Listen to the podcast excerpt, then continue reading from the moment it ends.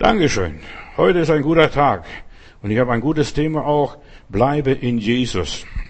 Wir Menschen, wir sind soziale Wesen. Gott hat uns geschaffen, damit wir nicht allein sind. Gott will auch nicht allein sein. Gott sagte, äh, dass er Vater, Sohn und der Heilige Geist sind, so hat sich uns die Gottheit offenbart. Und Gott will auch nicht, dass wir allein sind. Gott hat uns zu Menschen gebildet. Er wollte sich mit den Menschen unterhalten, mit den Menschen etwas unternehmen, mit den Menschen etwas tun und so weiter. Und unser Zusammenhalt, dieses gemeinsame Wesen, mit anderen zusammen zu sein, das ist so wichtig für Überleben und für Überwinden. Die Leute in Babylon, als sie den Turm gebaut haben, die haben sich was vorgenommen und Gott sagt, was die sich vornehmen, das werden sie schaffen. Und die Frage, womit ich mich heute beschäftigen werde, ist dieses Wort bleiben. Was ist bleiben? Die ganze Predigt heute wird ein bisschen das Stichwort bleiben äh, beschäftigen und durchziehen. Zu Hause bleiben, zum Beispiel, was jetzt in der Quarantäne war. Bleiben lassen oder unterlassen, das ist bleiben. Bleibe gesund, bleibe schlank, bleibe äh, stark, bleibe nüchtern, bleibe ruhig, ja, bleibe bei der Sache bleiben. Das ist, was Jesus gewollt hat. Dass wir bleiben, dass wir nüchtern bleiben, dass wir standhaft bleiben, dass wir bescheiden bleiben, dass wir bleiben in dem Zustand, wo wir sind. Bleibe, was du gelernt hast, was du weißt, was du verstehst. Bleiben ist eine Stellung halten. Ich bleibe fest, ich lasse mich nicht bewegen, ich lasse mich nicht vertreiben, ich lasse mich nicht verdrängen, was auch immer ist. Bleiben ist nicht etwas ändern oder verändern wollen, sondern so wie es ist, so bleiben lassen. Bleiben ist auch Treue, sich auf jemand verlassen, treu zusammenbleiben, bis das der Tod uns scheidet, oder loyal bleiben, zusammenbleiben, auf dem Weg bleiben. In der Bibel heißt es einmal, wenn zwei zusammen den Weg gehen, dann wenn der eine hinfällt und strauchelt, kann der andere ihm helfen, aufzustehen. Oder im Glauben bleiben. Bleibe nicht nur bei Jesus, sondern lass auch Jesus in dir bleiben, dass er nicht wegzieht, dass er nicht abhaut, dass er nicht verschwindet, sondern einfach Jesus in uns bleiben. Und das ist der Gedanke, der mich heute beschäftigen wird. Bleibe frei, bleibe lebendig, bleibe munter, bleibe wach, denn der Teufel, der geht wie ein brüllender Löwe und sucht, wenn er verschlingt. Und Jesus in dir bleiben lassen, das ist so wichtig. Dass wir einfach Jesus in uns lassen. Dass wir Jesus nicht verscheuchen oder betrüben oder traurig machen. Du weißt ja, was das so ist, wenn der, wenn der Aufzug plötzlich stecken bleibt. Plötzlich, da kriegt man Panik, da kriegt man Angst. Bleiben an einem Ort, bleiben bei einem Menschen, bleiben bei einer Sache und so weiter. Oder unerreichbar bleiben. Auch das gehört zum Thema bleiben. Du hast bei Gott ein Bleiberecht. Weißt du, was das ist? Du hast dort Aufenthaltsrecht. Dort kann dich niemand vertreiben. Du kommst von Gott und du gehst zu Gott hin. In 1. Johannes Kapitel 4, Vers 13 lese ich gerade, daran erkennen wir, dass wir in ihm sind und in ihm bleiben und er in uns und dass er uns von seinem Geist beschenkt und seinen Geist gegeben hat. Wir erkennen, dass wir von Gott sind, wenn sein Geist in uns bleibt. Wer in ihm und er in uns bleibt, dann können wir siegreich leben. Bevor Jesus zum Himmel fuhr, und wir haben in dieser Woche Himmelfahrt und so weiter, er ist aufgefahren zu seinem Vater. Ich habe ihn mal auf meiner Facebook-Seite oder auf meiner Homepage-Seite habe ich da eine alte Predigt äh, hineingesetzt. Der Herr ist zum Vater heimgekommen. Und jetzt ist er in der Ewigkeit, der ewige Gott, gestern, heute und alle Ewigkeit, derselbe. Er verändert sich nicht, bei ihm gibt es keinen Wechsel, keine Veränderung. Und bevor Jesus zu seinem Vater heimgefahren ist, hat er gesagt, der Heilige Geist wird kommen und ich werde ihn Vater bitten und der Vater wird den Heiligen Geist schicken. Und ihr werdet meine Zeugen sein, überall wo ihr hinkommt, egal was passiert, ihr werdet immer von mir berichten und von mir sprechen, ihr werdet von mir schwärmen. Seitdem ist Jesus in uns, in jedem Gläubigen. Also ich möchte, dass du das ganz festhältst und sicher bist, Jesus ist in jedem Gläubigen. In der Bibel heißt es, niemand kann Jesus Herr nennen, es sei denn durch den Heiligen Geist. Herr, Herr sagen, das kann jeder. Verstehst du, wo die Leute dann einfach nur, nur plappern und reden und sich keine Gedanken machen. Aber wenn du mal drüber nachdenkst, was bedeutet, Jesus ist mein Herr, er hat das letzte Wort. Er ist mein Chef. Er ist mein Boss. Er gibt das letzte, die Befehle. Er sagt, was los ist und wo es lang geht. Jesus ist mein Herr. Und das kannst du nur sagen, wenn du den Heiligen Geist hast. Der Heilige Geist gibt unserem Geist das Zeugnis, die Gewissheit, dass wir in Jesus sind und dass Jesus in uns ist. Der Heilige Geist ist der Geist Jesu, denn derselbe Geist, der Jesus lebendig gemacht hat, heißt es in der Bibel, derselbe Geist wird auch unsere sterblichen Körper lebendig machen. Dieser Heilige Geist hilft uns, in Jesus treu zu bleiben, damit wir immer mit ihm vereint uns fühlen und seinen Willen erkennen, seinen Willen tun, getrennt sein von Jesus können wir nichts vollbringen. Wir sind machtlos, ohnmächtig. Jesus sagt, ohne mich könnt ihr gar nichts tun ohne mich. Also dieses Bleiben in Jesus ist A und O. Ohne der Verbindung mit Jesus werden wir die Anfechtungen nicht überstehen, die Stürme nicht widerstehen können. Ohne ihn werden wir uns nicht selbst verleugnen können, uns nicht selbst verwirklichen können. Ohne ihn können wir auch nicht standhalten den Anfechtungen, was auch immer sein mag. Ohne ihn können wir nicht einmal eine Stunde wachen, wie die Jünger damals im Garten Gethsemane. Ohne ihn können wir nicht einmal trocken bleiben. Weißt du, was das ist? Kein Tropfen Alkohol trinken und so weiter. Du kannst dir vornehmen, ich nehme mir das vor, aber ich, ich schaffe es nicht. Wenn der Herr mir nicht hilft und Christus in mir nicht dieses, diesen Widerstand gibt, werde ich es nicht schaffen. Wir werden allein auch keine Seelenkräfte entwickeln. Allein werden wir mit unseren Problemen nicht fertig werden. Wir werden unsere Probleme nicht lösen können. Ohne mich könnt ihr nichts tun. Und dann erzählt er die Geschichte vom Weinstock. Aber da komme ich noch drauf zu, später zurück. Ohne ihn können wir keine Frucht bringen. Ich werde nie vergessen, ich spiele mit meinen Geschwistern oder meinen Freunden auch im Garten, also bei uns zu Hause im Hof. Und dann fliegt mein Ball über den Gartenzaun in den Garten und dort hat mein Vater einen Apfelbaum gepflanzt und er hat immer gewartet, äh, wie wird der Apfel sein auf diesem Baum? Und was ist passiert? Mein Apfel fliegt genau gegen diesen Baum und gegen den einen einzigen Apfel, der noch hier am Baum war und wird runtergeschlagen. Und ich war natürlich schlau. Ich habe die Weisheit gehabt und dann gehe ich nach Hause schnell zum Nähkasten meines Mutters und nehme Zwirn und ich binde diesen Apfel am Baum an. Und mein Vater hat nichts gemerkt, nichts gesehen, niemand hat was gesagt. Aber dann irgendeines Tages oder ein paar Tage später kommt er vorbei, mit dem Apfel stimmt was nicht. Und er wollte genau nachgucken. Und das war angebunden, so ein Zwirnapfel. Und so sind viele Christen, die sind vom Baum abgeschlagen worden, vom Baum abgetrennt worden, aus welchen Gründen auch immer. Und die sind so Zwirnchristen, angebunden mit irgendeinem Zwirn, mit der Zwirn, des Zwirns der Religion oder was auch immer ist. Aber das bringt nichts. Wir brauchen ihn, wir müssen mit in einer lebendigen Verbindung sein mit Christus, damit wir standhalten können, wach bleiben können, trocken bleiben können und damit wir die echten Seelenkräfte, die Naturkräfte entwickeln und dann können wir die Probleme lösen. Anders nicht. Ohne ihn werden wir keine Frucht bringen. Ohne ihn sind wir ohnmächtig. Ohne ihn sind wir nicht fähig, zu nichts fähig. Ohne ihn sind wir, wir bewusstlos. Da fehlt etwas ganz Wichtiges. Wir sind nicht bei uns. Und Jesus sagt deshalb, bleibt in mir. Bleibt in mir. Das ist ein Gebot Gottes. Das haben die Jünger damals, die Emmaus-Jünger, als sie von Jesus, von Jerusalem weggingen nach Emmaus. Äh, der Heiland war gekreuzigt. Sie haben ihren Herrgott verloren und sie gehen zurück und dann begegnen sie diesem Fremdling aus, was weiß ich von woher. Dann sagt, bist du der Einzige, der nicht weiß, was in diesen Tagen in Jerusalem passiert ist? Und Jesus erzählt ihnen die ganze Geschichte seines Lebens und dergleichen. Und dann tut er so, als wenn er weitergehen wollte, dann sagen die Jünger etwas Schönes, etwas Nettes zum Herrn Jesus, bleibe bei uns, es wird Abend werden. Und der Herr Jesus kehrt ein, er kehrt immer dort ein, wo er eingeladen wird. Er drängt sich niemand auf, nur nebenbei. Ja, und der Heilige Geist war damals noch nicht ausgegossen und er bleibt bei den Jüngern. Und während er das Brot bricht, merken sie, das ist doch der Herr, unser Herr. Und nach Pfingsten ist Jesus bei uns, egal wo wir hingehen, egal was mit uns passiert. Der Heilige Geist verkörpert Jesus und von dem heißt es, und er wird bei euch bleiben ewiglich. In Johannes 15, Vers 4 heißt es hier, bleibet in mir, dann bleib ich auch in euch, bleibt in mir. Es liegt an uns, ob wir in ihm bleiben, ob wir das wollen, ob das uns was liegt, was bedeutet. Wenn wir in ihm bleiben, dann bleibt er automatisch in uns.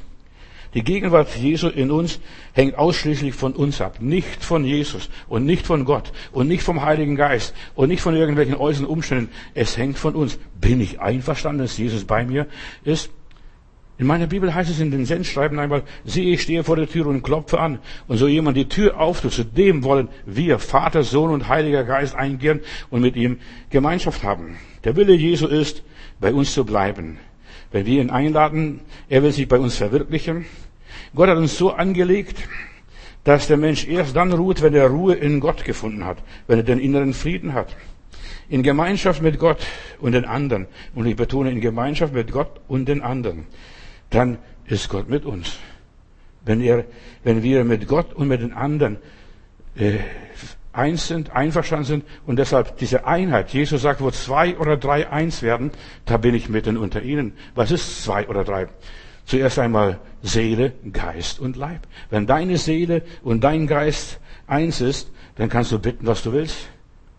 So, der Mensch ist für Gott geschaffen und für den anderen, für den Nächsten. In Amos Kapitel 8, Vers 11 lese ich, Gott hat uns, Gott hat in uns den Hunger nach ihm angelegt.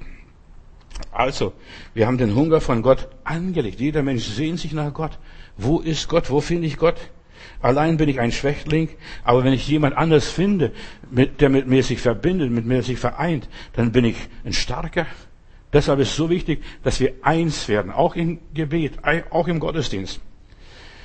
Das Wort Gottes verbindet uns mit Gott. Du musst nur Gottes Wort hören und sagen, aha. Und in der Vergangenheit der Gläubigen dich hineinversetzen, was die damals erlebten, wie damals Gott ihnen geholfen hat, mit unseren Vorfahren, wie er da ja, umgegangen ist, was er mit ihnen gemacht hat. Ihre Erfahrungen, ihre Erleuchtung sollte unsere Erleuchtung werden. Und das, da werden wir eins mit der gesamten Geschichte, dem gesamten Kosmos. Wir sollten von ihren Fehlern lernen. Denn die Alten haben eine ganze Menge Fehler gemacht, vor allem wenn sie älter wurden. Äh, Im Alter haben sie große Dummheiten gemacht. Aber ihre Fehler sind unsere Lektionen, Wort Gottes verbindet uns mit den anderen, mit den Menschen aus der Bibel. Schau den Abraham an, schau den Jakob an, schau den Isaac an. Ihre Erkenntnisse vom David, von Moses, von den Propheten, ihre Erleuchtungen, die sie hatten. Ich denke nur an, die, an Daniel und an die Offenbarung, was sie als, als Entdeckungen gemacht haben. Ich war am Tag des Herrn. Und das alles, wenn wir das verarbeiten, haben wir Gott in uns entdeckt, in Gott verwirklicht. Und wir bauen hier darauf unsere Zukunft auf. Aus der Vergangenheit müssen wir schöpfen. Kraft und Weisheit und Verstand und Gnade und Güte. Da, wo Gott sich damals offenbart hat, vor langer, langer, langer Zeit. Das kann er auch heute noch tun. Er ist noch immer derselbe. In meinen Predigten versuche ich immer wieder Gott zu verkündigen, so wie Gott damals war. Jesus Christus gestern. Das ist schon 2000 Jahre her. Oder Gott wie er damals war, vor 4000 Jahren, als die Kinder Israel aus Ägypten herausgeführt wurden. Das ist Gott auch heute noch und ich bezeuge nur. Und jetzt muss der Heilige Geist uns überzeugen und uns die Gewissheit geben, uns bestätigen, dass es wahr, was der Pastor sagt. Der Heilige Geist macht in fünf Sekunden mehr, als was wir in 50 Jahren knochenharte Arbeit machen können. Aber wir müssen es vergegenwärtigen. Ich muss es hören. Damals hat Gott geholfen. Damals hat er eingegriffen. Damals hat er ein Wunder getan. Damals hat er den Sturm gestillt. Damals hat er einen Kranken geheilt. Damals hat er einen Aussätzigen gereinigt. Damals. Gott ist nicht nur ein Gott von damals, sondern das, was damals war, soll auch heute noch werden. Das ist die Wahrheit. Und verwirklichen muss ich selber Gott. Gott verwirklicht sich nicht in meinem Leben. Ich verkündige nur, ich sage es weiter, ich zeige es, so wird's gemacht, wie beim Kochen. Äh, die Hausfrau kriegt ein Rezept, man nehme so viel Mehl, man nehme ein oder zwei Eier, man nehme ein bisschen Butter, man nehme ein bisschen Salz, man nehme ein bisschen Wasser, man rühre ein paar Mal rum und dergleichen und dann soll man den Backofen schieben, schieben und dann unter der Hitze von so und so viel Grad sollte man den Kuchen backen. So einfach geht es. Und so einfach ist es mit dem Wort Gottes. Das ist die Bibel. Das Wort Gottes ist nichts anderes wie ein Rezeptbuch. Und dann entdecken wir, so entwickelt sich Gott in unserem Leben. Ich ermutige nur Menschen, gib Gott eine Chance, lerne aus der Geschichte, ich versuche dem Leib Jesus zu dienen, auch heute. Einfach den Gläubigen allgemein. Mich interessiert nicht, ob das ein Moslem ist, ein Katholik ist, oder ein Protestant ist, oder ein Freikirchler ist, ein Pfingstler ist, oder ein Charismatiker ist, oder egal was er ist, ist vollkommen egal. Wir sind alles Geschöpfe Gottes. Wir sind auf Gott angelegt und Gott liebt die Menschen. Und Jesus will, dass allen Menschen geholfen werde und sie alle zur Erkenntnis der Wahrheit kommen. Bleibe in mir. In der Endzeit gibt es nur Gläubige oder Ungläubige. Es gibt so viel Kirchen und Konfessionen, es gibt so viel Religionen, aber letztendlich gibt es nur einen Gott und es gibt nur einen Menschen alle Menschen sind 99,9 Prozent gleich. Da ist kein großer Unterschied zwischen mir und einem Afrikaner oder einem Chinesen oder einem Russen. Ja, wir sind, wir haben alles normale, unsere normale Struktur. Wir haben eine Wirbelsäule, wir haben Beine, wir haben Hände, wir haben Augen, wir haben Ohren und so weiter. Und alles andere ist nur, was wir dann im Lauf des Lebens lernen, was wir gelernt haben. In Apostelgeschichte 10, Vers 34. Petrus wurde da auf mysteriöse Art und Weise plötzlich so angesprochen. Zwei Herren stehen draußen, zwei Soldaten, und die kommen vom Cornelius und sagen, wohnt hier ein Simon Petrus? Und da sagt, da sagt die Dame da in der Küche, sagt, ja, der liegt oben auf, der, auf dem Dach und sonnt sich ein bisschen und ich mache gerade Mittagessen für ihn. Und ja, ein Engel hat zu uns gesprochen, wir sollen Simon Petrus holen, denn mein Herr will von ihm, also dieser Cornelius, will etwas von Gott hören. Und dieser Petrus sollte angeblich eine Botschaft für uns haben. Als Petrus da hinkommt, Apostelgeschichte 10, Vers 34, Petrus aber trat seinen Mund auf und sprach, also als er dorthin kam, er wusste gar nicht, was da passiert ist, er tat seinen Mund auf. Als ich das mit meiner Familie mal die Stelle las, dann äh, haben meine Kinder plötzlich gefragt, Papa, warum heißt es, und er tat seinen Mund auf, kann man mit einem geschlossenen Mund sprechen? Ja, man kann, mm, äh, mm, äh, man kann meckern oder was weiß ich, was kann mit einem verschlossenen Mund machen.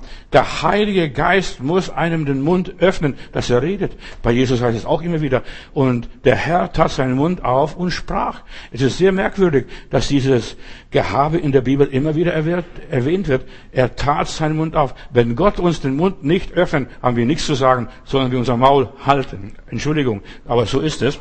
Aber dann kommt Petrus hier zum Cornelius und dann tat er seinen Mund auf, stand vorne am Pult, wusste nicht, was er sagen sollte. Und dann sagte nun erfahre ich in Wahrheit, dass Gott die Person nicht ansieht, sondern in jedem Volk, wer ihm fürchtet und recht tut, der ist ihm angenehm. Da sollten viel mehr Christen diesen Vers lesen. Dann würden sie nicht so äh, moslemfeindlich werden oder anderen Religionen feindlich gegenüber sein. Jedes Volk, das Gott fürchtet, ist ihm angenehm. In jedem Menschen steckt Gott drin. Jeder Mensch ist ein Ebenbild Gottes, auch wenn er noch so vermurks ist und noch so verstümmelt ist. Petrus tat seinen Mund auf und sprach. Er hätte es sowas gar nicht ausgesprochen. Er war ein konservativer Jude, ein eingefleischter Jude. Ah, ich habe mit diesen Heiden nichts zu tun. Und das noch diese Besatzungsmacht, die Römer, Cornelius, der römische Hauptmann, mit denen will ich nichts zu tun haben. Aber wenn der Heilige Geist uns den Mund öffnet, dann müssen wir reden. Auch zu denen, die wir nicht mögen, die wir nicht verstehen, die wir nicht akzeptieren, die für uns Schweine sind. Aber auch zu denen müssen wir reden. Ja, der Jude dankte Gott dreimal am Tag. Gott, ich danke dir, dass ich nicht als Heide geboren bin. Äh, und so weiter. Denn die Heiden waren für die Juden damals Schweine. Gott muss uns überzeugen, zum Cornelius zu gehen und hier das und das zu sagen. Und Petrus muss sagen, ich weiß, ich begreife, ich fasse es. Gott sieht die Person nicht an, sondern in jedem Volk, wer sich fürchtet und recht tut, der ist ihm angenehm. Jeder Mensch. Gott sieht das Herz an. Ihn interessieren nicht die Worte. Ihn interessiert nicht das Gebetsbuch. Ihn interessieren nicht die Werke. Ihn interessieren nicht die Leistungen. Ihn interessiert nicht das Äußere eines Menschen oder wie er aussieht. Diese Frömmigkeit, wie er spricht, wer sich benimmt oder wie er gekleidet ist. Ihn interessiert das Herz an. Ihn interessieren, hat er Liebe? Wie sieht es mit seinen Beziehungen aus? Hat er Gemeinschaft? Gemeinschaft mit Gott. Und dieser Cornelius hatte sehr viel Gemeinschaft mit Gott. Er betete viel, er fastete viel und er gab viele Almosen für die Armen. Wahrscheinlich auch für die, ja, die Essener damals, das waren die Armen, die alles verkauft haben, die in die Wüste gezogen sind. Ja, er hat da, ja, Gott sieht unsere innere Einstellung und vor allem, er sieht uns, wie wir zu Jesus stehen. Lieben wir Jesus wirklich? Das ist die große Frage. Tun wir auch, was Jesus uns sagt, was der Heilige Geist sagt? Vertrauen wir dem Herrn auch in Kleinigkeiten? Wahre Gläubige, meine Lieben, die sind Glieder am Leibe Jesu Christi, an seinem Organismus, nicht Mitglieder in einer Organisation, sondern am Organismus, am Leib Jesu, an dieser Person Jesu. Ja, wahre Gläubige dienen einem Ganzen, sind Glieder am Leibe Jesu. Und selbst wenn so kleine Finger sie sind, sie stehen in Beziehung zum Körper. Jeder Einzelne steht in irgendeiner Beziehung zum Körper, zum Ganzen. Die Einzelnen sind die Zellen, die Glieder. Sie bilden die Einheit im Körper. Und sie sind miteinander verbunden durch, ja, durch irgendwelche Stränge, Nerven, durch irgendwelche, ja, Kontakte, wie auch immer, durch irgend, ja, der Heilige Geist verbindet uns und macht uns zu einer Einheit. Und dann wird man ein Ganzes. Da schaut man nicht mehr den Menschen an, sondern schaut man die Hand des Menschen, dann ist der Mensch ein komplettes Wesen in sich selbst abgeschlossen. Wir haben in der Bibel, und Gott schuf aus der Rippe des Mannes die Frau, die Eva damals, und plötzlich als Adam diese Frau sieht, sagt er, das ist mein Fleisch. Wir sind ein Fleisch, obwohl sie grundverschieden waren. Sie ergänzen sich gegenseitig. Und das ist Mann und Frau. Und so ist auch bei Gott. Wir ergänzen uns. Du bist nicht Gott und Gott ist nicht Mensch. Auch wenn es in der Bibel heißt, es ist Menschensohn. Jeder ist einzelne für sich zuständig und verantwortlich. Aber sie, wir alle haben ein gemeinsames Ziel, eine gemeinsame Aufgabe. Wir haben alle einen gemeinsamen Nenner. So auch der Gläubige und Jesus. Und je länger wir mit einem zusammen sind, umso mehr wir mit einem Verbindung haben und aufeinander eingespielt sind, umso ja, einheitlicher sind wir. Ich habe in Heilbronn einen lieben Bruder gehabt, Horst hieß er, der hat so einen Hund gehabt mit so richtigen dicken Backen und hat den, der war so mit dem Hund so vereint, der war ein Rentner, ist mit dem Hund immer spazieren gegangen und wenn ich den Hund gesehen habe und dann den Horst gesehen habe, die haben beide gleich ausgesehen fast. Verstehst du genauso? Man nimmt so die Ähnlichkeit von dem anderen an, auch wenn es Hund ist. Wir nehmen, ja, wir sind aufeinander eingespielt. Der wusste ganz genau, was sein Köter wollte. Ja, umso mehr können wir auch einander dienen, wenn wir aufeinander eingespielt sind. Viele Christen sind nicht auf Jesus eingespielt und sie sind nicht auf sich eingespielt und sie sind auch nicht auf andere eingespielt. Deshalb, wo zwei oder drei eins werden, gemeinsam, und in Gemeinsamkeiten sind wir stark. Also wie sollten wir dann arbeiten, dass wir hier gemeinsam werden? Umso mehr können wir einander dienen, umso mehr wird uns auch gedient. Nicht nur, dass wir den anderen dienen, sondern auch uns wird gedient. Was ihr wollt, dass, den anderen, dass man dir tut, tut zuerst den anderen. So ist es eine Wechselbeziehung. Je mehr Berührungspunkte, Übereinstimmungen und so weiter, gemeinsame Merkmale da sind, umso größer die Einheit und Einmütigkeit da ist, desto mehr können wir erreichen, auch persönlich. Wenn, wenn du mit deinem Partner oder Partnerin, mein Bruder, mit deinem Bruder, deiner Schwester nicht einverstanden bist, du wirst nicht schaffen. Wenn du mit deinem Pastor, mit deiner Gemeinde nicht einverstanden bist, du bist ohnmächtig. Das ist bleibet in mir. Jesus hat gesagt, seine Jüngern bleibt in Jerusalem bis sie eingetan werden mit der Kraft des Heiligen Geistes. Was ist das? Wir gehen auf Pfingsten zu. Aber was ist das? Bleibt in Jerusalem, bis sie angetan werden mit der Kraft des Heiligen Geistes. Die haben sich, ich mach, wahrscheinlich nicht nur die Füße gewaschen, die haben sich einander schön die Köpfe gewaschen. Petrus, du hast den Herrn verleugnet. Unser Judas, der hat den Herrn verraten. Und tu, tu, äh, Thomas, du bist weggelaufen und so weiter. Die haben einander Vorwürfe gemacht und jeder hat Fehler gemacht. Der Einzige, der nichts, nichts groß falsch gemacht hat, das war der Johannes. Der blieb am Kreuz bis zum Schluss. Aber die alle anderen waren Waschlappen, waren Feiglinge.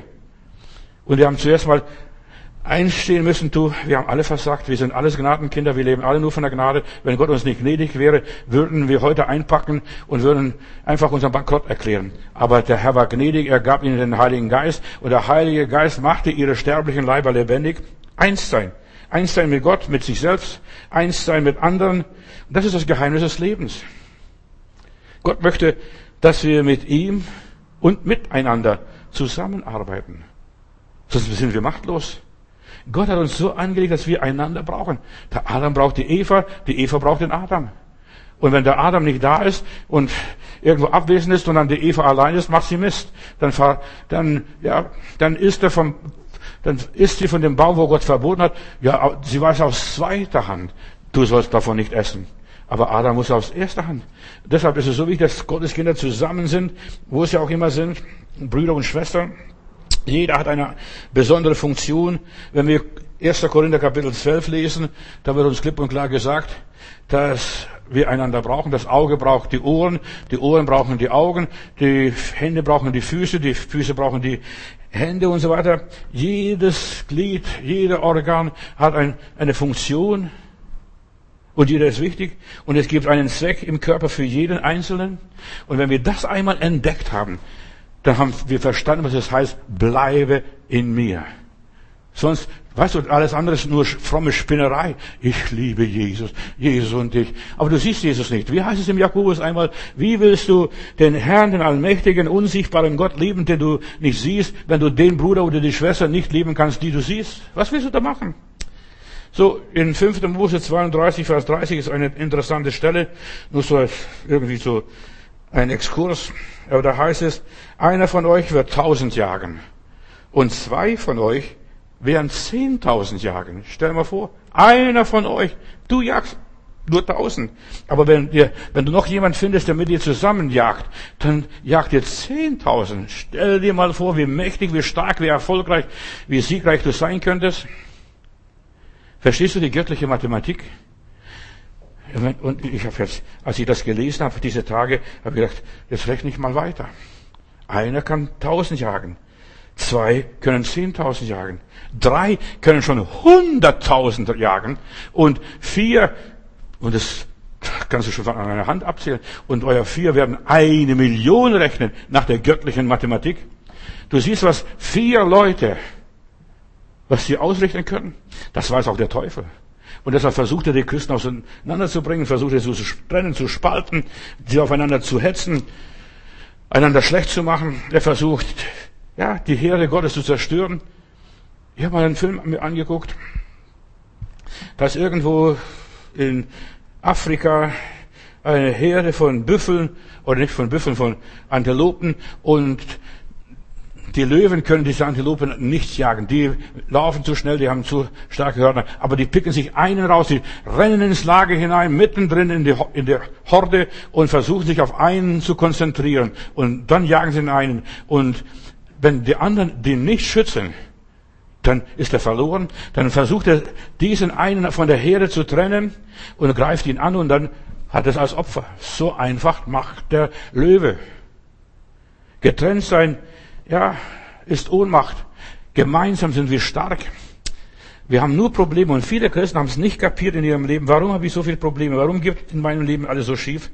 Ja, sie haben die Herde verlassen. Sie sind nicht mehr in der Herde. Sie haben keine Rückendeckung. Die schützt niemand. Sie verteidigt niemand. Und der Feind hat ein leichtes Spiel, sie zu überwinden und, ja, und das alles zu, in ihrem Leben zu zerstören. Im Kampf brauchst du immer Rückendeckung. Egal wo. Du brauchst Beistand. Deshalb hat Jesus auch den Heiligen Geist versprochen, den Tröster, diesen Parakletus, der bei euch bleiben wird. Wir brauchen eine helfende Hand. Wir brauchen Hilfestellung.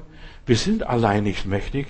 Kein Mensch ist allein mächtig. In der Bibel heißt es, der Mann ist nicht mächtig seines Leibes. Er braucht auch die Frau. Und die Frau ist ebenfalls nicht mächtig ohne den Mann. Wir brauchen einander. Und die Familie ist nicht mächtig. Oder die Kinder sind nicht mächtig ohne die Eltern. Und so geht's fort. Oder, ja, die Großeltern, die brauchen die Kinder. Und die Kinder brauchen die Eltern. Wir brauchen uns einander. Wir sind aufeinander angelegt als Großfamilie Gottes. Im Kampf. Wir brauchen Nachhilfe. Sonst sind wir allein verloren. Satans Wunsch ist es, dich von dem Körper, von diesem Gesamtbild von Jesus zu trennen, von dem Ganzen, dass du dich distanzierst. Ach, von dieser Kirche, von dieser Gemeinde, von dieser Sekte, von diesem Club, von diesem Verein halte ich nichts. Und du wirst merken, was dann mit dir passiert. Die halten von dir auch nichts mehr.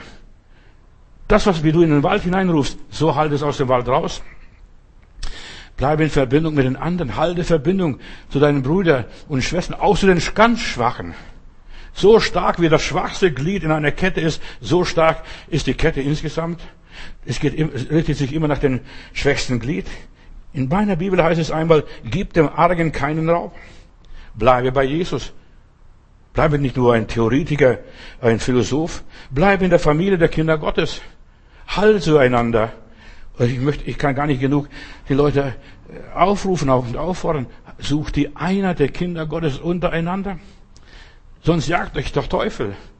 Er hat auf dich abgesehen, dann wirst du eine bittere Wurzel in dein Herz bekommen, dann wirst du Neid bekommen, wirst du eifersüchtig werden.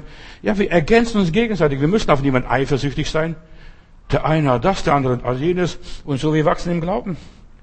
In der Bibel lesen wir vom Johannes, da gefällt mir dieser Bursche, deshalb hat wahrscheinlich auch meine Mutter den Namen mir gegeben. Er blieb am Kreuz bis zuletzt. Bis zuletzt. Und er bekam sogar noch einen Auftrag. Johannes, das ist deine Mutter, diese alte Frau Maria. Das ist deine Mutter. Nimm sich ihrer an, kümmere dich um sie. Er blieb bis zum Schluss. Und wenn wir nicht bis zum Schluss bei Jesus bleiben, nicht nur an den herrlichen Tagen, Wundertagen, wo die Kranke geheilt werden, Tote auferstehen, wo das Brot sich vermehrt und so weiter und wo Tausende satt werden. Nein, wir sollen bei Jesus bleiben bis zum Schluss, bis am Kreuz. Und Johannes steht. Wer das ausgehalten hat, wer das verkraftet hat, er hat Jesus nicht aus dem Auge verlassen. Er hat auch Jesus nicht verleugnet wie Petrus, obwohl er auch im Hofe des äh, hohen Priesters war. Hat nicht verleugnet. Er blieb bis zum Schluss am Kreuz. In, 1, in Johannes Kapitel 1, Vers 39, da ist Petrus und Philippus begegnen Jesus nach der, seiner Taufe im Jordan. Und äh, sie hören diese großen Worte von Johannes den Täufer. Das ist das Lamm Gottes, welches der Welt Sünde trägt. Und dann heißt es, und sie blieben bei Jesus. Sie haben Jesus nicht mehr aus den Augen gelassen. Sie blieben bei Jesus. Sie fragten sogar Jesus, Jesus, wo bist du zur Herberge? Wo wohnst du? In was für ein Zimmer? Was für ein Hotel? Sie wollen bei Jesus bleiben. Das ist also, sie wollten noch viel mehr von Jesus erfahren. Rabbi, wo wohnst du? Du kannst jemand nur entdecken und erfahren und, und, und kennenlernen richtig, wenn du mit ihm zusammenlebst, mit ihm durch dick und dünn gehst, wenn du hörst, wie der schnarcht und all diese Dinge. Rabbi, wo wohnst du? Wie, wie benimmst du dich zu Hause? Weißt du, in der Gemeinde kann jeder fromm sein und heilig sein. Oh, ich liebte Jesus. Jesus ist so gut und so wunderbar. Aber wie bist du zu Hause? Wo wohnst du? Wie ist es bei dir zu Hause? Du bist entsetzt. Hier in Berlin, ich bin manchmal schockiert über manche Leute, wenn ich sie besuche. Die sind Messis, das sind durcheinander. Ja, vor Jahren mal jemand besucht hier, wo auch hier zu uns in der Gemeinde kommt. Da musste ich über die Couch steigen, über die Kisten steigen, bis ich da hinkam, wo es ist. Und auch heute, manche Leute besuche ich gar nicht mehr, weil da komme ich gar nicht in die Wohnung rein. Das ist alles so verstellt. Die haben von überall was alles zusammengehamstert. So viel Stoff und so viel Ware, da kommst du gar nicht durch. Wo wohnst du? Wo bist du zu Hause? Sie folgten ihm nicht nur einfach so nach, nein, sie wollten genau wissen, wo bist du zu Hause? Ich will bei Jesus bleiben. Ich will mit Jesus zusammen leben. Ich will mit ihm durch dick und dünn gehen. Ja. Und nach der Berufung, Matthäus 4, Vers 19, als der Herr dann hier die einzelnen Jünger berufen hat, dann hat er ihnen gesagt, folgt mir nach und ich werde euch zu Menschenfischern machen. Ich werde euch zu Menschenfischern machen. Jesus, ja, sucht Anhänger, die sich ihm anhängen, die sich an ihn kletten und sagen, Herr, wo du hingehst, da will ich auch hingehen. Wo du bist, da will ich auch hingehen. So wie diese Ruth. Dein Gott soll mein Gott sein und dein Volk soll mein Volk sein. Ich will bei dir bleiben. Sie ließen Jesus nicht mehr aus dem Auge. Sie wollten mehr von Jesus wissen, mehr von ihm lernen. So wie diese Maria dort in Bethanien. Sie saß zu den Füßen Jesu und horchte, sie hat sogar die Küchenarbeit vergessen. Sie wollten von Jesus unterwiesen werden. Sie blieben bei Jesus. Sie wollten viel lernen. Sie wussten, der Heiland wird nicht für immer da sein. Aber wir wollen so viel Input, so viel Energie, so viel Kraft von ihm empfangen, so viel Weisheit von ihm abbekommen, so abfärben von ihm, bis, ja, bis wir, bis wir alles haben, was wir wissen sollten. Und Jesus zeigte ihnen, wo er wohnte. Er wohnte damals, er hat eine, wahrscheinlich eine Eigentumswohnung gehabt in Kapernaum. Er wohnte damals in Kapernaum. Ich weiß es nur, da heißt es in der Geschichte, wo diese viele Freunde kamen und den Namen brachten, sie, sie, er war in seinem Haus, heißt es, und sie deckten in seinem Haus das Dach ab und ließen den Kranken vor die Füße Jesu nieder und das war sein Haus. Jesus wohnte in sein Haus und die haben das Dach bei ihm abgedeckt sogar, weil so viele Leute ringsherum standen und nicht durchkamen, nur nebenbei. Bleibe bei Jesus. Sei dort, wo er wohnt, auch wenn die Dachziegeln runterfallen und das Dach abgedeckt wird und was weiß ich, die Leute Jesus bedrängen, bestürmen. Auch das passiert. Alle wollen von Jesus was haben. Gott wohnt. Und jetzt will ich dir sagen, wo Jesus wohnt und wo Gott wohnt. Er wohnt nicht in Tempeln. Er wohnt nicht in Kirchen. Er wohnt nicht in Kathedralen. In Apostelgeschichte 17, Paulus predigt hier in Vers 24 in Athen, das waren ja, ja, Athener, gottesfürchtige Menschen. Da war auch die Göttin Athene da. eine riesige Form noch damals in der Akropolis. Und da heißt es, Gott hat die Welt gemacht und hat alles, was darin ist. Und der Herr des Himmels und der Herr der Erde wohnt nicht in Tempeln. Auch wenn der Athene in diesem Tempel ganz groß drin steht, oder drin steht, er wohnt nicht in Tempeln, die mit Händen gemacht sind. Darf ich dir sagen, wo Gott wohnt? Er wohnt in unseren Herzen. Tempeln, Kirchen, Bethäuser oder Kapellen oder Andachtsräume, das ist nur der Zweitwohnung Gottes. Nur der Zweitwohnung Gottes. Gott wohnt, ja, wohnte damals bei den Juden im Tempel. Mein Haus soll ein Bethaus sein. Und was habt ihr daraus gemacht? Eine Räubergrube. Und hat eine Peitsche genommen und hat die Leute vertrieben. Der Herr wohnt im Himmel. Und er wohnt in uns. Das ist, was im Neuen Testament biblisch ist und was heute passiert. Wer und was beherrscht mein Leben? Das ist die Frage, die mich heute rumtreibt. Wer und was beeindruckt mich? Sind das nicht riesige Steine? Guck mal diese Quadersteine hier von diesem Tempel, was der Herodes gebaut hat. Und Jesus sagt, da wird kein Stein auf den anderen bleiben. Was erregt unsere ganze Aufmerksamkeit? Im Psalm 48, Vers 14, da sind die Kinder Choras, die haben über Gott gesagt, dieser Gott ist unser Gott auf unabsehbare Zeiten, der ja für immer uns leiten und führen wird. Das ist unser Gott, dieser unsichtbare Gott im Tempel, in der Stiftshütte damals. Das ist unser Gott, der wird uns leiten und führen. Und das ist ein schönes Gefühl, zu wissen, mein Gott führt und mein Gott leitet mich. Es gibt nichts Schöneres, als von Gott geleitet und geführt zu werden. In Matthäus 18, 18, Vers 20 lese ich, wo zwei oder drei eins werden, jetzt eine andere Auslegung, ein anderer Kommentar, wo zwei oder drei eins werden, die zu mir gehören, da bin ich mitten unter ihnen. Wo eins werden, die zu mir gehören. Du gehörst zu Jesus, der gehört zu Jesus, sie gehört zu Jesus. Das sind schon vier, die gehören zu Jesus. wenn ihr zusammenkommt in meinem Namen, da bin ich mitten unter ihnen. Ganz am Anfang der Geschichte, wohnte Gott in einem Zelt. Er war ein Camper, mal da, nächste Woche dort, wieder immer wieder umgezogen. Er wohnte in der Stiftshütte, die wurde auch ständig woanders aufgebaut. Wir haben in der Bibel 42 Plätze, wo die Stiftshütte aufgebaut wurde während der Wüstenwanderung. Das hieß auch das Zelt der Begegnung. Wenn Menschen Probleme hatten, dort konnten sie hingehen, schnell beten. Da war eine Zufluchtsstätte. Sie haben immer Zugang gehabt. Gott hat immer Sprechstunde gehabt. Das war die Zweitwohnung Gottes auf Erden. Gott wollte ja, unter den Menschen wohnen. Aber was war, wollten die Menschen? Plötzlich kommen die Menschen zum Samuel und sagen, Samuel, wir wollen auch einen König haben, wie die anderen Völker. Und paar Jahre später kommen sie wieder zu irgendeinem Propheten. Wir brauchen, wir wollen auch einen Tempel haben, wie die anderen Völker haben. Wir sind nicht zufrieden, nur noch in eine Stiftshütte im Zelt zu, mit Gott begegnen. Nein, Gott ist kein Camper. Gott soll einen festen Wohnsitz haben. Aber das wollte Gott gar nicht. Gott wollte der Daseinende Gott sein. Ich bin der ich bin. Manchmal bin ich das und manchmal bin ich das andere. Manchmal bin ich Sturm, manchmal ist er äh, Feuer, manchmal ist er ja nix und so weiter. Der nahe und der ferne Gott. Ich bin das, was ich bin. Ich bin der Daseinende Gott und deshalb wollte Gott nicht im Tempel wohnen. Im Alten Bund also zur Zeit des Alten Testaments war das Volk Israel aufgerufen, jedes Jahr zum Tempel nach Jerusalem zu pilgern. Das war für die Leute Gaudi. Ja, jedes Jahr aufzubrechen. Kinder, wir gehen jetzt in Urlaub. Das war ihr Urlaub, zu pilgern nach Jerusalem damals, zu Wallfahrten dort, Gott anzubeten, Gott ein Opfer zu bringen, Gott zu danken.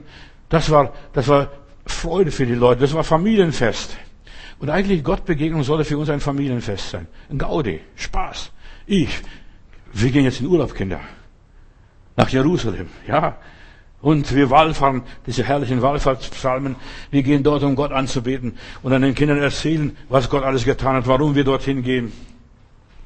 Wir wollen sehen, ob, ja, nach Jerusalem pilgern, wir wollen sehen, ob Gott noch lebt, ob er noch da ist, ob er noch regiert, ob es ihn noch gibt, ob er noch was zu sagen hat. Solche, solche Pilgerfahrten, was war für den Leuten Urlaub? Und, ja, das war, das hielt die Leute auf Trab. Jedes Jahr um die und die Zeit. Wir gehen jetzt zum Passa oder wir gehen zum Laubhüttenfest nach Jerusalem. Ja, das war ein Fest. Und wir sollten wirklich Sehnsucht haben. Ich will mich aufmachen und ich will zum Hause Gottes gehen. Ich will wieder nach Hause gehen, da wo ich hingehöre. Und wo gehörst du hin? Bei Gott. Sie mussten zu einem Gebäude damals gehen, zu Gottes Zweitwohnung. Oder ja, in seiner Außenstation, wo Gott vielleicht noch Sprechstunde hat, wo der Priester noch da ist, wo man beichten kann, wo man Gott begegnen kann, wo man Gott ein Opfer bringen kann. Und Jesus wusste, dieser Tempel aus Steinen wird eines Tages zerstört werden. Da wird kein Stein auf dem anderen bleiben. Denn im neuen Bund wohnt Gott in keinem Haus mehr.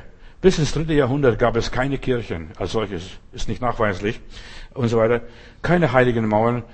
Da gab es nur noch, noch, noch den Geme das Gemeindehaus, wo die sich versammelten dort am oberen Söller, wo der Heilige Geist ausgegossen wurde und wo die Jünger Zuflucht hatten. Aber sonst, sie hatten keinen anderen Platz. Gott lässt sich nicht einsperren. Gott lässt sich nicht einsperren.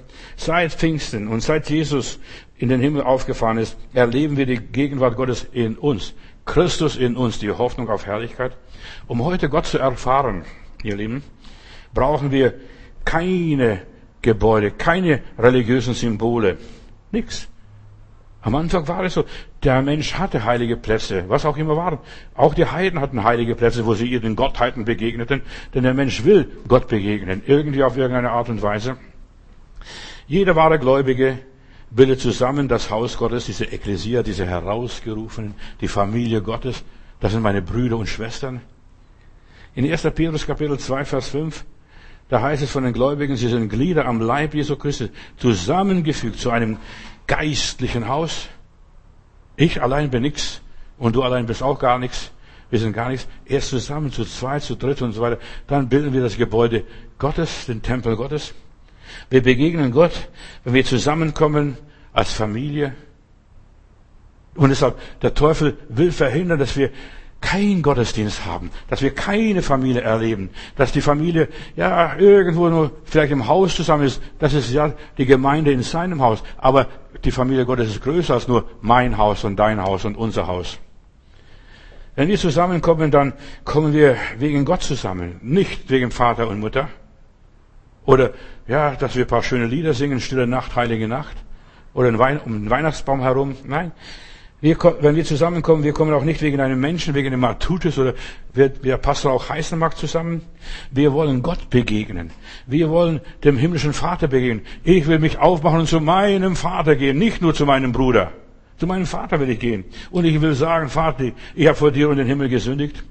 Gemeinde Jesu, Reich Gottes, ist überall Nummer eins wo man Jesus im Mittelpunkt stellt, wo man wegen Jesus zusammenkommt. Und die Frage ist, wenn du in den Gottesdienst gehst, warum gehst du in den Gottesdienst? Um nur gesehen zu werden, um nur von jemandem begrüßt zu werden, um nur, dass du sagen kannst, ich war auch da und deine, deine Stempelkarte abholst oder deinen dein, dein Haken bekommst, verstehst du das? Ja, der war auch da. Nein, wir sind wegen Jesus hier, weil Jesus mich braucht, weil er ja, sehen möchte, lebst du noch, gehst du noch auf dem Weg, bist du noch in meinem Willen? Alles andere kannst du über Bord werfen und, und dir sparen. Bleibe in Jesus. Gott wohnt in allem, was er selbst wirkt und baut und schafft. Und der Herr Jesus sagt, ich will meine Gemeinde bauen und die Pforten der Hölle, auch nicht Corona, auch niemand anderes wird meine Gemeinde zerstören. Ich will meine Gemeinde bauen und niemand wird sie überwältigen. Niemand. Bleibe in Jesus. Auch wenn der Teufel dich hart angreift und angeht, bleibe bei Jesus. Bleibe dabei, auch wenn man dich attackiert und angreift, dich ablehnt, wenn man über dich böse Gerüchte verbreitet, bleibe bei ihm. Herr, ich werde doch zu meiner, meiner Familie bleiben. Meine Familie bleibt meine Familie, solange ich lebe. Ich kann machen, was ich will. Ich kann mich von meiner Familie nicht trennen. Ich kann von meiner Familie nicht weglaufen. Ich bin das, was ich bin. Ich bin göttlich bin göttlich. Und das, was Gott zusammengefügt hat, das soll der Mensch nicht scheiden. Das hat nicht nur für die Ehe was zu tun. Bleibe bei, dabei, wenn man über dich boshaft redet, dich verleumdet, äh, dir die Zustimmung versagt, wenn man dich erschüttert und so weiter. Wenn du bei ihm bleibst, du wirst nicht erschüttert. Du wirst durchhalten, Gott wird dich durchtragen. Wenn du in Jesus bist und aus Jesus bist, aus diesem Material, aus diesem Geist, dann bist du aus dem Granit oder dieser Marmor, aus diesem ganz harten Material. Du bist unüberwindbar. Ich bin in Jesus. Jesus ist in mir. Welt, du kannst mir den Puckel runterrutschen. Du kannst mir nichts ausrichten. Du bist bei ihm sicher, geborgen. Jesus wollte keine Kirchen und keine Tempel, keine prunkvollen Bauten. Er wollte in uns wohnen. Wenn du die Stiftshütte einmal anguckst in der Bibel, wie die Stiftshütte aufgebaut war, äußerlich war sie äh, mit Ziegenfällen zugedeckt, sah sehr hässlich aus, da war keine Schönheit von draußen. Ja, soll das die Hütte Gottes sein? Soll das die Hütte Gottes sein? weiß, so primitiv und billig, von außen keiner Schönheit. Und genau das Gleiche ist auch von Jesus. An ihm war keine Schönheit zu finden. Nichts Attraktives. Gott wollte keine Kirchen, Tempel und punktvolle Bauten. Er wollte in uns wohnen, in schlichten, einfachen Menschen, so wie du und ich. Ja, ganz bescheidene Menschen. Jesus war sehr einfach und unkompliziert. Er hat die Kinder verstanden, hat sich mit den Frauen abgegeben, obwohl er der Sohn Gottes war, hat sich erniedrigt, hat Knechtsgestalt angenommen, hat sogar den Jüngern die Füße gewaschen. In Lukas 17, Vers 21, da lesen wir, wo das Reich Gottes ist. Das Reich Gottes ist, ja, inwendig in uns. Äußerlich siehst du mir nicht an, dass ich ein Bürger des Himmels bin, ich etwas Besonderes bin. Ich bin ganz normal, sogar noch abnormal manchmal. Aber in mir ist etwas Großartiges, in mir ist Christus, in mir ist der Heilige Geist, in mir ist Gott der Vater. Die Gegenwart Gottes, das ist Reich Gottes. Ich vergleiche es mit einem Samenkorn. In der Bibel heißt es einmal von diesem Samenkorn. Was ist so ein Samenkorn? So ein Senfkorn? Matthäus 13, Vers 32. Wenn es aber gewachsen ist, so ist es größer als alle Kräuter und wird ein Baum so groß, dass sogar Vögel unter dem Himmel da wohnen können und so weiter und den Zweigen. Das ist dieses Samenkorn, wenn es aufgeht. Das Reich Gottes muss zuerst mal aufgehen, ist ein Prozess. Christus in uns ist ein Prozess. Es muss reifen, wachsen. Und Jesus sagt hier in Lukas 9, Vers 58, Füchse haben Gruben und die Vögel unter dem Himmel haben Nester, aber das Menschensohn hat nicht einmal einen Platz, wo er sein Haupt hinlege. Warum? Er möchte in uns wohnen. Deshalb hat er keine Wohnung. Ganz logisch denken, denk mal logisch. Es gibt für Jesus und seine Nachfolger hier auf dieser Erde keinen festen Platz, die sie als Heimat nennen. Das ist mein Zuhause, das ist mein Vaterhaus. Nein, das ist meine Heimat. Du kannst es nicht sagen, dass es so ist. Du kannst an allen Orten Gott begegnen, Gott erleben, überall wo du bist, selbst auf dem Misthaufen. Verstehst? Überall. Du kannst die Herrlichkeit Gottes erleben. Gott ist ein Dasein, ein Gott bei diesem brennenden Busch in der Wüste. Wo zwei oder drei sich versammeln in meinem Namen, da bin ich mitten unter ihnen. In meinem Namen. Nicht im Namen von einer bestimmten Kircheorganisation oder was auch immer ist. Wo sollen wir uns versammeln? Soll ich dir sagen, wo du Gott findest? In der Kammer da drüben. Im stillen Kämmerlein, Matthäus 6, Vers 6. Da, in deinem Herzen. Und du kannst mit Gott überall reden. Auf dem Fahrrad, beim Spaziergang im Wald. Oder irgendwo im Gras liegen. Und Jesus möchte in unser Leben hineinkommen. Ich denke nur an diesen lieben Zachäus, ein prima Kerl, ein Oberzöllner. Seine Geschichte ist sehr schön in der Bibel. Er will Jesus sehen. Und Jesus will ihn sehen. Und er bleibt plötzlich vor, Jesus bleibt plötzlich vor diesem Baum stehen und sagt, Zachäus, steig schnell runter, ich muss zu dir in dein Haus einkehren. Und dann ist er zu Hause und weißt du, der Herr Jesus hat nichts ihm gesagt. Er hat nicht gesagt, Zachäus, du bist ein Gauner, ein Schlitzohr. Du betrügst die Leute. Du ziehst die Leute über den Tisch. Nein, nichts von ihm gesagt. Plötzlich aus sich selbst platzte der Zachäus raus. Und wenn ich jemanden betrogen habe, ich gebe es viermal zurück. Und ach, ich will nur gut machen. Ich will, den Armen gebe ich die Hälfte meines Vermögens. Du siehst, wenn Jesus in unser Leben hineinkommt, fangen wir unser Leben aufzuräumen. Das ist Bleiben in Jesus. Da wird Großputzplätze gemacht, da werden Fenster geputzt, da wird sowas geschrubbt, da wird zuerst mal, ja, das ganze Messezeug aufgeräumt. Und da werden die ganzen esoterischen Bücher rausgeschmissen, massenweise. Ich habe hier jemanden gehabt in der Gemeinde, der hat einen ganzen Container gebraucht, um die ganzen esoterischen Bücher von Geistheil und was weiß ich zu entsorgen. Vielleicht brauchst du zwei Container, da reicht ein Container gar nicht. Man schaut Gott, wo ein reines Herz da ist. Hast du das reine Herz? 1. Korinther 3, Vers 16. Wisst ihr nicht, dass ihr der Tempel Gottes seid und der Geist Gottes in euch wohnt? Wisst ihr das nicht? Begreifst du, fasst du das? Verstehst du das?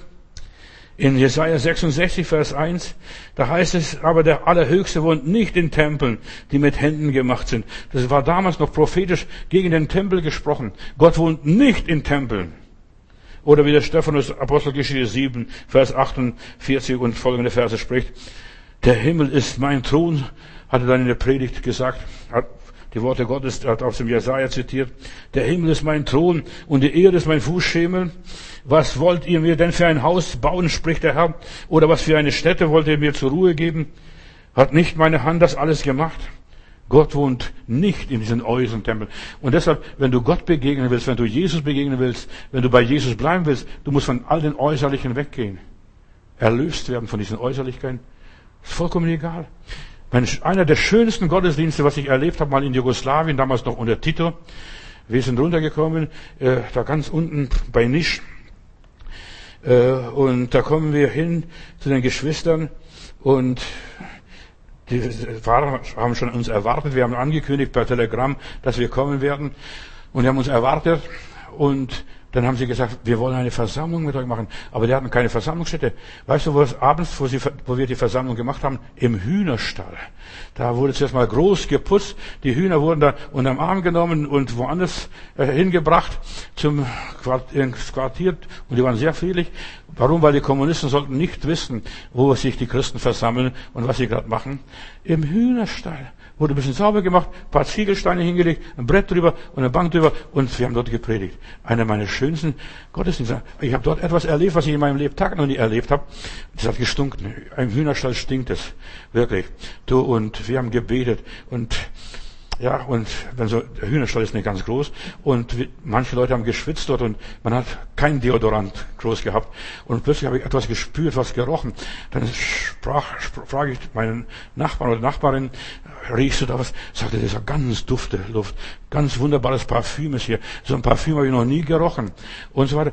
Wir waren so gesegnet. Das, das Parfüm Gottes war wirklich buchstäblich im Hühnerstall. Die Herrlichkeit Gottes war im Hühnerstall. Nicht nur, dass wir dort Gott erlebt haben, sondern es hat geduftet. Herrlich geduftet. Und wir waren alle wie benommen. Wie berauscht. Ja. Wir waren in, ja, in einem Parfümladen Gottes. Und Gott ist überall zu finden. Du musst nicht suchen jetzt in schöne Räume und so weiter, saubere, von Sakrotan gereinigte Räume, das ist das Krankenhaus vielleicht, aber Gott ist überall. Gott ist im Gefängnis, Gott ist im Krankenhaus, Gott ist überall. Wo willst du, wo willst du noch hingehen? Wohin soll ich fliehen vor deinem Angesicht? Du bist überall da. Gott wohnt inwendig in uns und für ihn spielen die Äußerlichkeiten keine Rolle. Auch nicht die Kleider. Was ist, dass ich sakrale Kleider habe? Für die früher die Leute damals im alten Rom rumgelaufen sind. Ja, die meinen Körper verdecken, dass ich Schmuck rumhänge. Verstehst du? Gott schaut nicht auf diesen Schmuck. Du, dieser innere Schmuck, das Schmuck des Herzens, darauf kommt es an. In 1. Petrus, nein, nicht, nicht 1. Petrus, 1. Johannes Kapitel 4, Vers 13. Und daran erkennen wir, dass wir in ihm bleiben und er in uns. Dann du merkst es plötzlich, da ist ganz was anderes, da duftet es anders. Daran erkennen wir, dass er in uns bleibt und wir in ihm, dass uns das sein Heiliger Geist gegeben wird. Plötzlich hast du den Heiligen Geist. Der Heilige Geist ist das Erkennungszeichen, Gott ist hier. Jesus ist hier. Und niemand kann ohne den Heiligen Geist Jesus Herr nennen, das habe ich vorhin gesagt. Du kannst Herr, Herr sagen, aber du kannst erst durch den Heiligen Geist sagen, mein Herr, mein Boss, mein Hirte, mein Heiland, mein Gott, mein König. Ja, ist ganz was anderes. Ich führe deine Befehle aus, Herr. Es ist nicht nur Herr, Herr, Herr. Diese ganzen Herr, Herr Sager, die werden nicht in das Himmelreich kommen, sondern die den Willen tun meines Vaters im Himmel. Ohne mich könne nichts tun, sagt der Herr. Jesus ist nicht dein Herr, und so weiter, solange du nicht funktionierst, solange du nicht das tust, was er dir sagt. Tut, was ihr, was er euch sagt. Maria in Kana. Das war das erste Zeichen der Wirksamkeit Jesu. Viele Christen bringen nichts zusammen, nichts zustande, weil sie nicht das tun, was Jesus will. Der Heilige Geist gibt uns ein gehorsames Herz. Und dafür müssen wir beten. Oh Gott, gib mir ein gehorsames Herz, dass ich von deinem Geist geleitet werde dass ich den Willen Gottes erkenne, dass ich den Willen Gottes tue, dass Gott mit mir zufrieden ist? Möchtest du nicht wissen, was Gott über dich denkt? Viele Christen heutzutage lassen sich von Gott nichts mehr sagen. Sie geht nach ihrem Gefühl, nach ihrem Bauch, nach ihren Eindrücken, nach ihren Wünschen, nach ihren Vorstellungen oder ihren Bedürfnissen, aber nicht nach dem, was der Heilige Geist will. Warum kann ich das so freiweg sagen? Weißt du, was der Heilige Geist will? Deinen Tod und das Kreuz. Der Heilige Geist will, dass wir uns erniedrigen, so wie Christus sich erniedrigt. Dass wir schweigen, uns kreuzigen lassen. Dass wir Jesu Nachfolger sind. Dass wir demütig sind. Das ist, was der Heilige Geist leitet. Nicht, dass ich groß rauskomme, mächtig. Halleluja, schaut doch den Matthäus an. Nein, demütig, bescheiden, zerbrochen. Wenn Jesus dein Herr ist, dann wirst du vom Heiligen Geist geführt und zwar nach unten, nicht nach oben, nach unten, in den Keller, in der Bescheidenheit, in der Verborgenheit, in, ja, im Untergrund. Wir werden vom Geist geführt in der Wüste, so wie Jesus in der Wüste geführt wurde und dann versucht wurde. Der Heilige Geist führt uns zur Sündenerkenntnis. Mann, was bin ich? In meiner Bibel heißt es Johannes 16, Vers 13, wenn aber jener kommt, dieser Geist der Wahrheit, so wird er euch in die ganze Wahrheit leiten. Denn er wird nicht aus sich selbst reden, sondern was er hören wird, also von Jesus hören wird, das wird er reden. Und was zukünftig ist, wird es euch verkündigen. Wenn der Heilige Geist, also erfährst die Wahrheit, und zwar klipp und klar, über dich selbst. Mensch, was wir Schwein, für Lügner, für Verbrecher, für Mörder, für ein Ehebrecher, was weiß ich, was ich alles so bin. Oh heiliger Gott, wenn ich, schau mich nicht an, ich vergehe. Ich kann auf tausend Fragen keine Antwort geben. Das ist, was der Heilige Geist zeigt. Er deckt die Sünde auf. Und das ist es. Wie eifersüchtig, wie neidisch, wie zänkisch wir sind. Ja, der Heilige Geist sagt über uns alles klipp und klar. Er zeigt uns den Spiegel vor. Dann sitzen wir, bin ich das? Er zeigt und sagt uns, was Gott über uns denkt. So kommst du nicht vor mein Angesicht. Und er zeigt uns, wie Gott uns sieht und wie Gott uns sehen möchte. Was in deinem Leben noch nicht stimmt, das zeigt uns der Heilige Geist. Was verkehrt liegt, wo wir falsch gewickelt sind, wo wir noch rebellieren, wo wir, ja, aufbegehren, uns ärgern, zornig werden, wütend werden. Der Heilige Geist zeigt uns, wo wir noch stolz sind, eingebildet, ja, an deutschem Wesen soll die Welt genießen. Das ganze Rassismus, dieses, dieses ganze Besserdünkel. Ja, der Heilige Geist zeigt uns, wo wir noch so selbstgerecht sind. Vater, ich danke dir, dass ich so gut bin. Ich faste und ich bete und ich diene dir. Ich gebe meinen Zehen dir. Und ich bin nicht so wie dieser Lump da unten, dieser Zöllner im Tempel. Der Heilige Geist zeigt, dass wir Pharisäer sind und Heuchler sind und Schriftgelehrten sind. Wir wachsen in Jesus, wenn der in uns bleibt. Johannes der Täufer, als Jesus, als er mit Jesus fertig war, hat etwas Wunderbares gesagt. Schön wäre es, wenn er dabei geblieben wäre, aber er ist nicht dabei geblieben. Ich muss abnehmen und er muss zunehmen. Ich muss abnehmen. Ich, also ich. Mein Ego. Ich muss abnehmen und er muss zu dem Ich muss immer kleiner werden. Wir wachsen, wenn wir uns auf Jesus konzentrieren. Wenn du manchmal durch, ja, durch äh, Waldrodungen fährst, wo Wald gerodet wurde, und heutzutage wird sehr viel Wald gerodet, weil die Bäume schon krank und kaputt sind, da bleiben einige Bäume stehen. Hast du dich nicht schon gewundert, warum so solche, bei uns im Schwäbischen hieß es Überhänge, warum solche Überhänge sind, also große Bäume stehen bleiben, und da wird eine neue Pflanzung eingepflanzt. Und dann habe ich mal den Förster gefragt, können Sie sagen, warum da paar Bäume immer so zwischendurch irgendwo so überhängen, so groß sind, dass sie nicht abgeschnitten worden sind? Diese Überhänge, warum sind sie da? Dann hat er mir gesagt, wissen Sie, wir pflanzen die kleinen Bäumchen hier und die kleinen Bäumchen sollen immer aufgucken zu diesem großen Baum. So groß könnt ihr auch werden. Und so groß werdet ihr auch. Weißt du, und der Wald kommuniziert miteinander, die Wurzeln und so weiter. Der Wald lebt. Der Wald ist ganz anders, als du denkst. Und dann, so groß kannst du noch werden. Und deshalb haben wir Jesus noch. Deshalb haben wir so diesen großen Gott. Wie groß ist mein Gott? Kein anderer wie er. So wie Gott war, so kannst du werden. Wir sollen in sein Ebenbild verwandelt werden. So kannst du noch wachsen. Du sollst die Werke tun, die ich tue. Und Jesus sagt nochmals, Kind, und soll sogar noch größere Werke tun, als ich getan habe. Stell dir mal sowas vor. Der Geist Gottes zeigt uns die Zukunft. Er informiert uns über die Zukunft. Das kann aus dir noch werden. Was aus dem Petrus geworden ist, aus dem Paulus geworden ist, aus den ganzen Aposteln geworden ist. Johannes 16, Vers 13.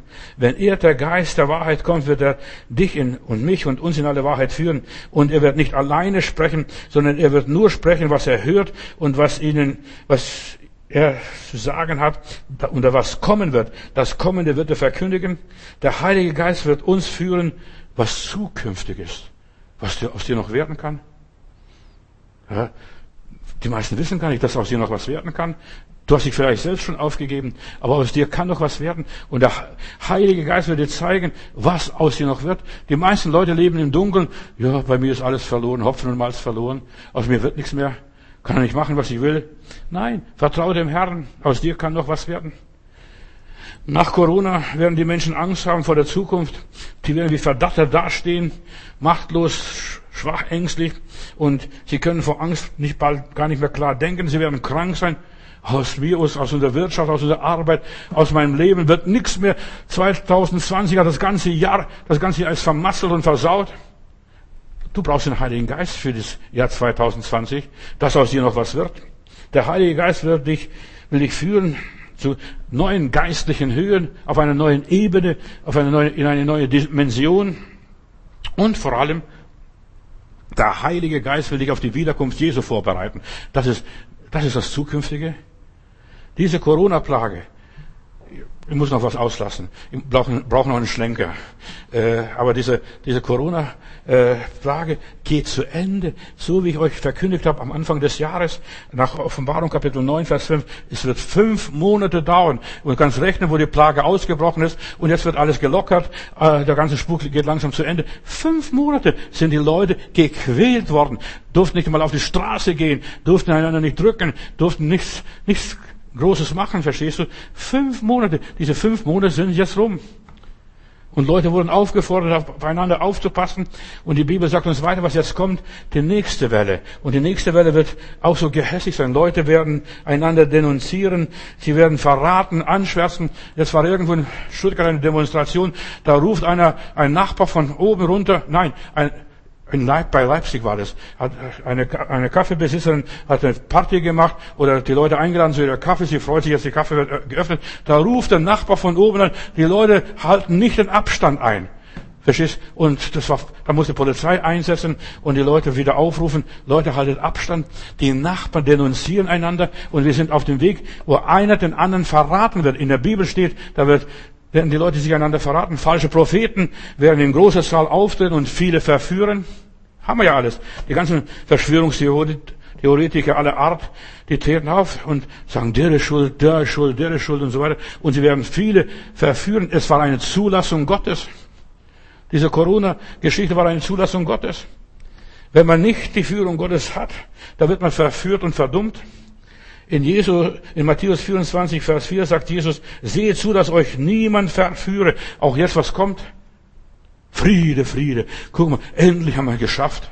Dass sowas kommt. Die Leute werden sich selber streicheln und, und sich selbst belobigen und, und selbst irgendwie sagen, jetzt endlich locken wir.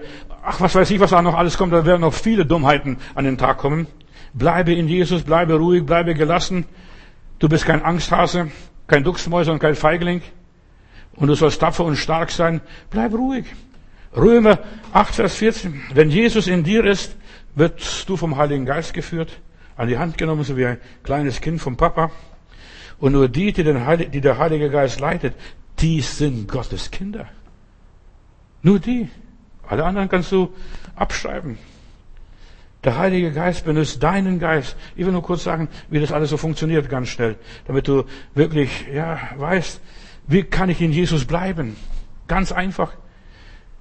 Der Heilige Geist gibt deinem Geist das Zeugnis, deinem Verstand. Du hast auch einen Geist, eine Seele, ein Gemüt, einen Willen und so weiter. Der Heilige Geist wird dich nicht vergewaltigen, aber er sagt, Johannes, mach mal das so. Mach mal so. Verstehst? Gottes Geist ist eine sanfte Stimme. Der Heilige Geist ist ein Gentleman, ein Lehrer und ein Mentor. Er unterrichtet dich, er erzählt dir was und so weiter. Du musst wissen, wie der Heilige Geist dich führt. Der Heilige Geist ist kein Geist der Angst und der Panik. Der Heilige Geist macht keine Vorschriften. Es ist ein Geist der Sohnschaft. Oder andere Übersetzung sagt der Kindschaft. wo du sagst dann, aber lieber Vater, Daddy, Papi. Und wichtig ist, der Heilige Geist führt uns auf Freiwilligkeit. Der Heilige Geist zwingt dich nicht in die Knie, sondern er erwartet es so, wenn du Jesus lieb hast und von ihm überzeugt bist, dann leuchtet es dir ein, aha, so ist es, ich verstehe es. Und dann machst es. Beachte, dass der Heilige Geist selbst unserem Geist Zeugnis gibt. Und unser Geist antwortet dem Heiligen Geist, ja Herr, jawohl, dein Wille geschehe, ich mache es. Auch wenn es vielleicht mit Widerwillen zuerst einmal, auch wenn ich sagen muss, ich verstehe das alles gar nicht.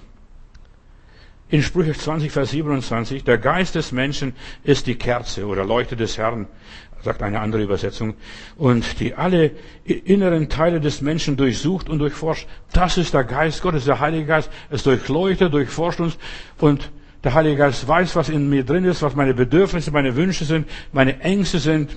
Und er sagt, reg dich nicht so auf. Gott benutzt unseren Geist, um unser Leben zu führen, weiterzuleiten. Hiob 32, Vers 8. Da ist die Rede von diesem Geist. Es ist der Geist eines Menschen, dein Geist, der Atem des Allmächtigen, der ihm Verständnis gibt, Verständnis vermittelt, der Geist des Allmächtigen, dein Geist und der Geist des Herrn. Und diese beide kombinieren zusammen, die arbeiten zusammen. Das ist, wie wir Gott dienen. Und die ganzen Freunde Hiobs, das sind nicht äh, nur diese Freunde. Eigentlich ist es, Hiob, das Buch Hiob ist ein literarisches Werk, hat, ist eigentlich wahrscheinlich gar nicht kein echtes Buch, das ihn Hiob gar nicht gegeben hat, denn der war lange vor Israel, lange vor Abraham, war es nichts von Abraham, ist ein literarisches Werk. Und diese Gespräche von diesen drei Freunden, das sind die Gedanken, die der, dieser Hiob in seinem Kopf hatte. Was der Elihu sagte und so weiter, habe ich neulich auch darüber gesprochen, die Freunde Hiobs, das ist sein Verstand, das sind seine Gedanken, die so ihn verklagen und gegeneinander arbeiten. Das sind wir müssen die Bibel richtig verstehen. Die Bibel ist ein Buch, ja, mit sieben Siegeln. Wenn das mal ein Schlüssel ist und richtig verstehst. Und warum muss ich so viel leiden? Und der Hiob denkt darüber nach, will sein Leid verstehen, warum? Habe ich nicht recht gemacht? Was habe ich falsch gemacht? Und dann der, dieser Elihu sagt dann, es ist der Geist in einem Mann, der ihm Verständnis gibt. Es ist ein Geist in einem Mann, ein Menschengeist. Und das ich will verstehen, ich will verstehen, warum geht's mir so beschissen? Entschuldigung. Warum geht's mir so schlecht? Warum, warum komme ich nicht drauf? Und viele lassen sich von ihrem Verstand leiten, aber nicht vom Heiligen Geist. Und deshalb schrieb Salomo, Sprüche Kapitel 3, Vers 5, vertraue von ganzem Herzen auf den Herrn und nicht auf deinen Verstand. Und das ist unser Verstand. Viele lassen sich vom Verstand leiten. Nur im Zusammenhang mit dem Heiligen Geist kann dein Verstand richtig, vernünftig funktionieren. So spricht der Herr. Und dann hast du einen sicheren Führer. Und nicht dein Verstand. Dein Verstand sind diese falschen Propheten, was in der Bibel die Rede ist. Was sind die falschen Propheten? Glaub doch nicht, dass welche Sektenleute auf der Straße laufen, die falschen Propheten, Propheten sind, die dir irgendwas Falsches sagen. Dein Verstand sagt es. Diese, dieser falsche Verstand sind die, die Propheten. Bleibe in Jesus. Und was heißt das? Lebe in der Heiligung. Und der Heilige Geist ist ein Geist der Heiligung. Er strebt, dass wir Gott verwirklichen, dass wir in Jesu Bild verwandelt werden. Nach 1. Thessalonicher 5, Vers 23, dass wir tadellos sind, dass wir perfekt sind. Das will der Heilige Geist. Ich möchte mir selber recht machen. Ich möchte vor mir selber grad stehen. Nein, der Heilige Geist will, dass du vor Gott grad stehst. Und diese zwei Mächte streiten mehr und in uns. So, wir sollten so leben, das will der Heilige Geist, dass Gott nichts auszusetzen hat, dass Gott sein Ideal so in unser Leben hinein verwirklichen kann. Denn ich kann meinen Ideal nicht verwirklichen, aber der Heilige Geist kann mir helfen, mir unter die Flügel greifen und, und sagen, Johannes, das geht so und so.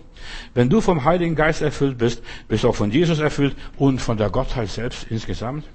Bleibe in Jesus, dann bleibst du in jeder Situation ruhig, gefasst, gelassen, getrost und gesund. Ja, komme ich heute nicht, komme ich morgen. Die Welt geht weiter. Ich verzweifle nicht, ich fürchte mich nicht.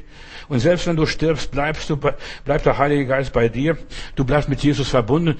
Der Geist Gottes bleibt bei dir ewiglich. Auch wenn du den Verstand verloren hast. Und den brauchst du im Himmel nicht mehr. Da wirst du nach ganz anderen Maßstäben leben.